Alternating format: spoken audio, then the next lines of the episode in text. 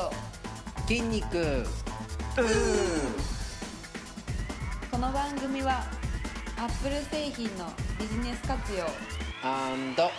肉体改造について。iPark からお届けします。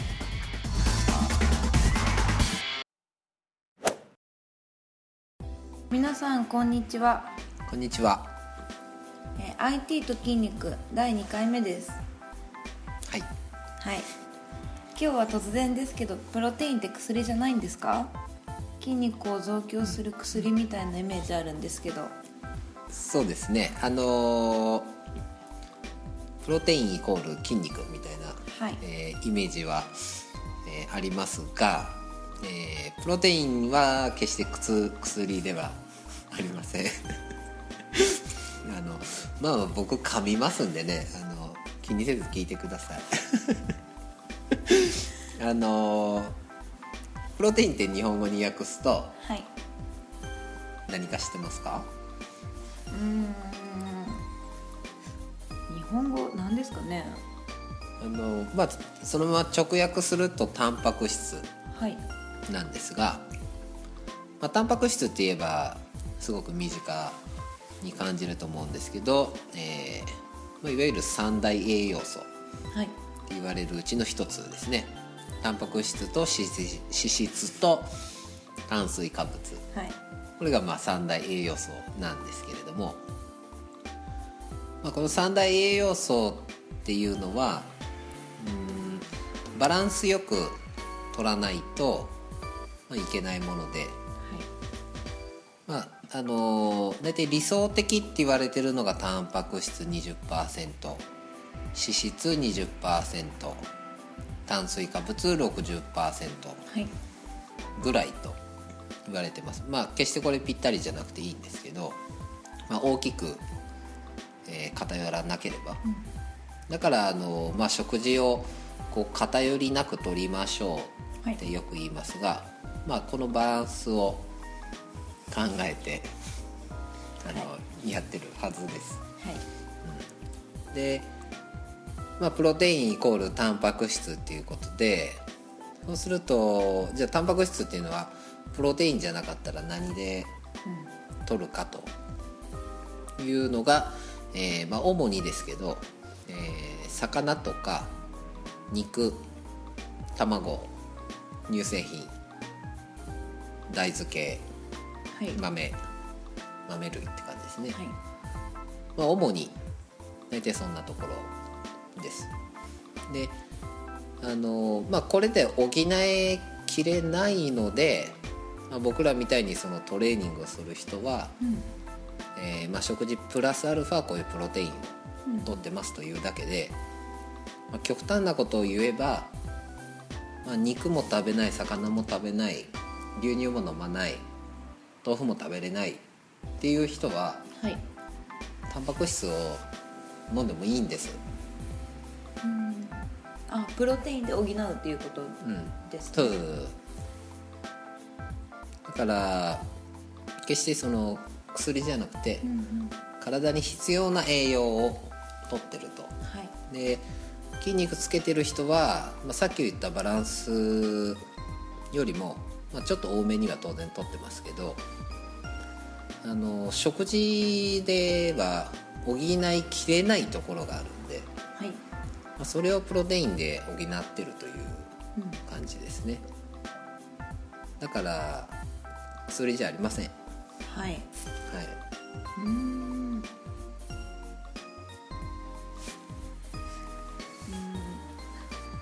プロテイン飲んでると太るって聞いたことがあるんですけど、そうですね。これもよく聞かれるんですけど、はい。あのー昔こう学生の頃にプロテインを飲んでてで運動をやめたら太っちゃったっていう人が、まあ、結構います。身近にも。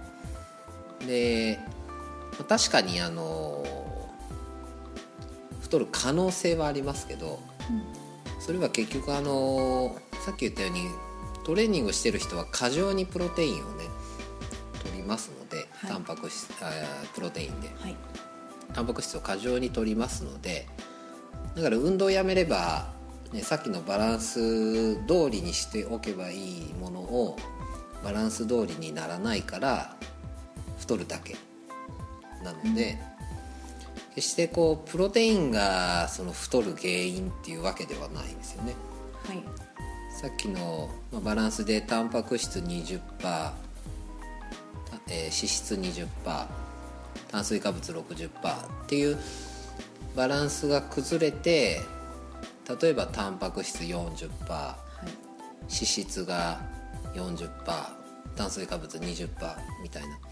そんなことになってしまうとまあ太るっていうことなんであの決してプロテインを飲むと太るっていうことではありませんので、あはい。の誤解のないようにからさっきもちょっと言ったんですけどあの例えばいわゆる肉魚乳製品はい。豆類、一切取らない人は逆にプロテインを飲んで20%ぐらいはタンパク質を補わないとダメと。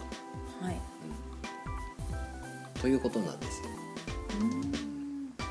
最近プロテインダイエットとかって流行ってますね。あるでしょ、はいあれもあのそのいわゆるタンパク質を例えば肉とか魚からタンパク質を取った場合肉にもし油が多いとタンパク質よりも油の方が多いってことになっちゃうだからその肉とかそういうものからタンパク質を取ろうと思うと油をいちいちそぎ落として、で取ればいいんですが、まあ、そんな面倒なことは、まあ、普通やらないしじゃあ肉食べれない魚食べれないみたいな話になってしまうんでプロテインダイエットっていうのは、まあ、タンパク質を、えーまあ、補う。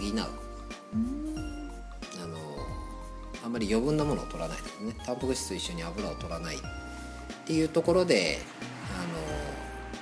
あの、まあ、効果があるんじゃないかなと思ってますが。だからあれって一食分をタンパク質に変えるとか聞くんですけど、うん。その全部の食事をプロテインっていうことではなく一食分だけプロテインで補いましょうっていうことなんですね、そうですね。だから例えばですけどまあプロテインも飲んで、まあ、肉も食ってはい。みたいなことをやってるとそれは太りますが、はい。まあ、ちゃんとバランス考えてプロテインを飲めば決してあの全く運動してない人でも太らないです。うんうんということなんですよね。じゃあ結構身近なんですね。ええとてもはい。身近です。だからあの、まあ、皆さんもあのプロテイン飲んでみてください。はい。最近 大変美味しいプロテインがたくさんありますので、うんうん牛乳で割るとあのマックシェイクみたいなね。うんうん感じなんではい。ぜひ。一回試してみたいなと思います。ぜひ飲んでください。はい。ところで話変わるんですけども、はい。あの昨日はいはい。ですね。昨日の夜ですね、はいはい。ついに、ま、iPad mini はいが発表になりましたね、うん、うん、発表になりましたね、はい、これで日本の電子書籍市場も活性化とかされるんですかね？そうですね。あの活性化されるといいんですけどあの、まあ、iPad mini がそもそもそういう本とかねはい。読みやすより読みやすいようにっていうようなところで出てきてますから活性化するといいんですが、えー日本の場合は非常に難しいと思います。はい。すぐには。でまあなんでかっていうのはあのーまあ、これは僕の持論ですけど、はい。まあ、3つほど原因があると思ってまして、まあ、1つがまず書籍の価格。あの電子化された書籍なんだから、まあ、紙よりも、ね、あの作る工程なり、えー流通させるコストなり安いはずなんですよ。はい。だから感覚的にこう紙の本よりも、えー電子書籍の方が安くないとなんか損した気にならない、なりますね。だよね。だから絶対あの、まあ、そこの間で例えば業界から見ればコストかかってるよって言うかもしれないけどやっぱりこう感覚的に安くないと、まあまずみんな手出ないなっていうところが一つと、まあ、今あの値段一緒ぐらいだもんね。そうですね。ほとんどね。はい。であともう一つがあのアメリカはもう電子書籍の方がね紙を抜いたってニュースあってで、まあ、それなんでかっていうとアマゾン行けば大体どんな本でも買えるっていう環境がはい。もう向こうは整ってるんですよね、はい。でただ日本の場合は、えー講談社の本は講談社のアプリから買わなきゃいけないとか、うん。あの集英社は集英社からのアプリから行かなきゃいけないとかみたいにバラバラになってるんで、買う方が分かりづらい。